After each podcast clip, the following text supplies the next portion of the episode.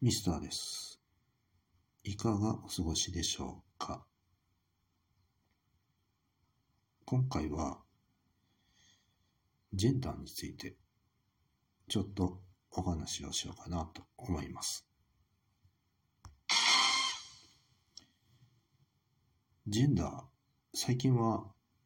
選べるようになりました。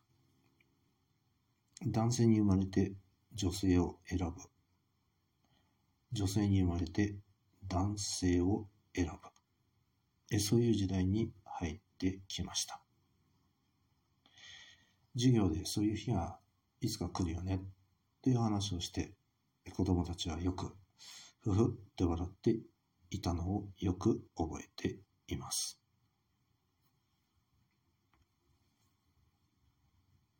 ジェンダーを選べる時代。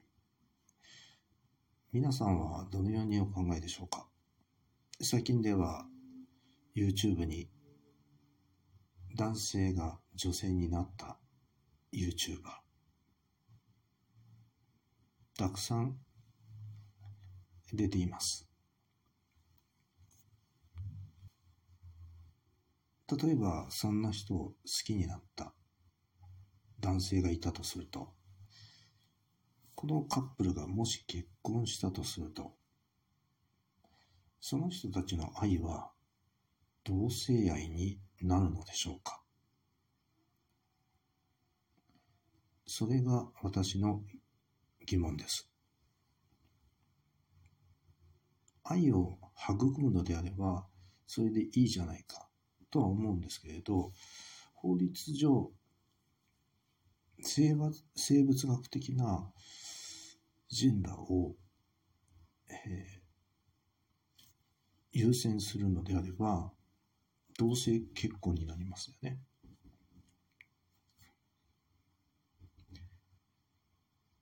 まあ、どうでもいいじゃないかっていう話かもしれませんけれど、まあ、子供は産むことはできないので、まあ、養子をもらうとか、まあ、ね、他からもらって子育てをということもできるわけですよね。まあ実際にそういうことをされているカップルもあります。ただ、あの、それはもう同性愛同士として、そのジェンダーを変えた人ではなくて、あの、え同性愛者があの子供を育てるということは、あの、普通に行われてるんですけれど、ジェンダーを変えた場合、これは一体どういう風になるのかなって思うんですよね。その場合っていうのは、あの、普通のカップルのように一見見えるわけですけれど、実際は男性同士、または女性同士、まあ、外見がね、こう変わって見える。から、うん、外見を重視して言うのか、それとも、まあ、生物学的なところでいくのか。というのが、なんとなくこう、不思議だなって思った次第です。皆さんはどのようにお考えでしょうか？最近の男性が女性に変わった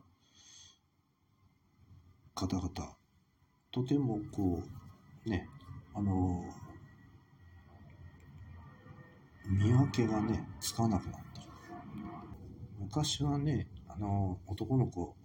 っていう、まあ髪の毛が短くって、女の子って言ったら、おかっぱ頭とかね、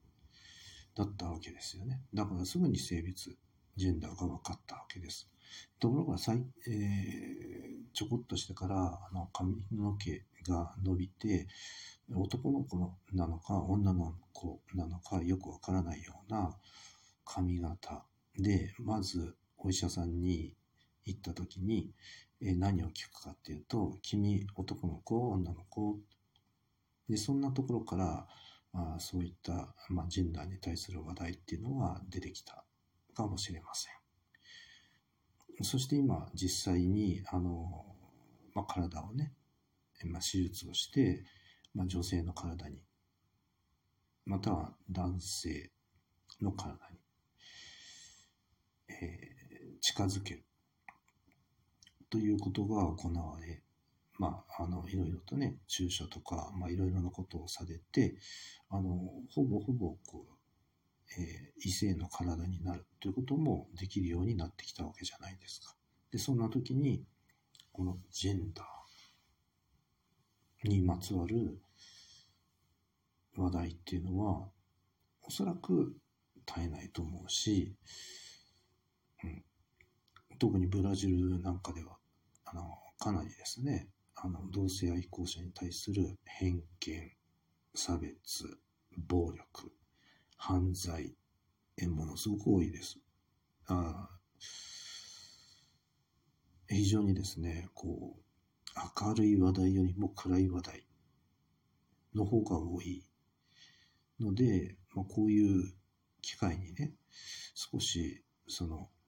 愛情の面からもこう考えてみると、こう、あいいのかなと思います。ただ単にそのイメージだけ、まあその画像、動画だけで、こうその人を見て、えー、楽しむっていうのも一つだなとは思うんですけれど、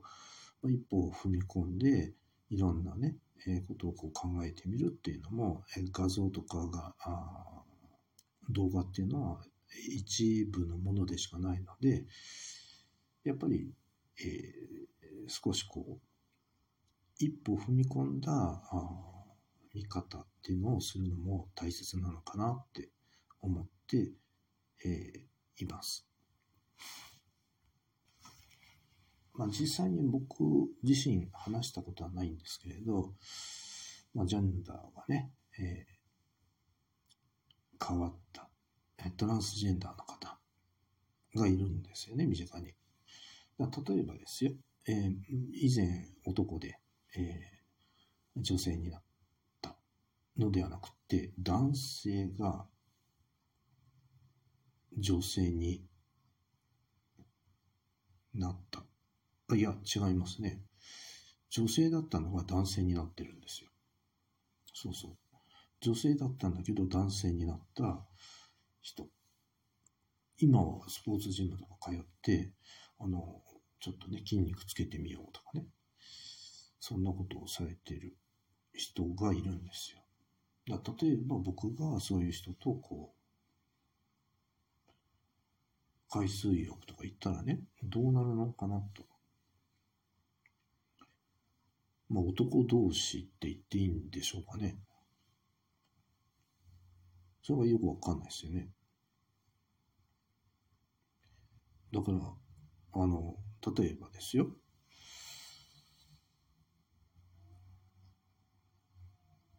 まあ、グループで行ってもいいと思うんですけれど、えそういう人たちと一緒に行って、ワイワイ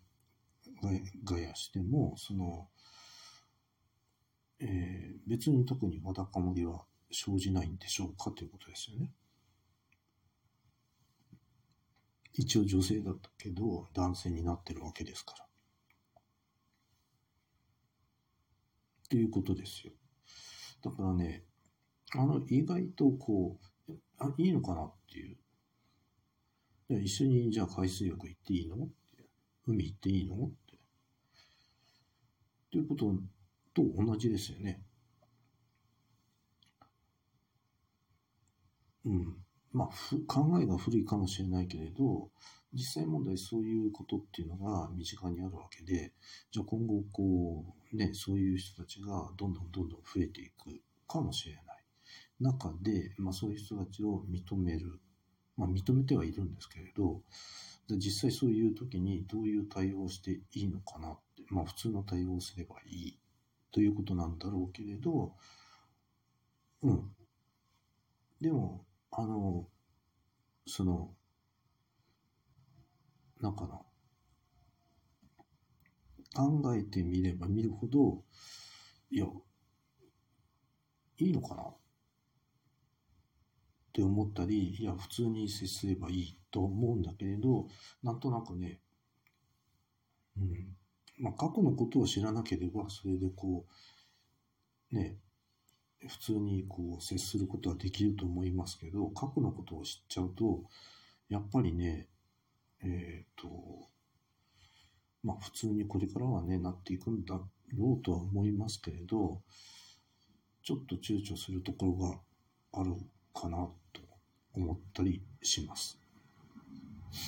まあだからそのジェンダーっていうのをこう、ただ通りいっぺんに考えるっていうのは、うん、僕はちょっと避けたいなと思いますよね。だから普通のことなんだけれど、うんまあ、ただね、あの昔銭湯でこう、えー、裸の付き合いが普通だったわけですよね。あの混浴っていうのも日本には古くからあったわけで、別に裸になって、じゃあ何があるかって言ったら何もないし、普通だったわけなので、え全く問題はないんですけれど、あの、ね、今の若い人たちっていうのは、その肌を露出させるっていうこと自体をこう、嫌がる傾向にあるし、えー、まあね、あ心も体も裸の付き合いをするっていうことをしなくなってきた現在なので、そのジェンダーっていうのは一体どういうものなのかなって私は思うようになったので今回のお話をさせていただきました。皆さんもどのようにお考えなのかちょこっと考えてみると楽しいですよ。それでは。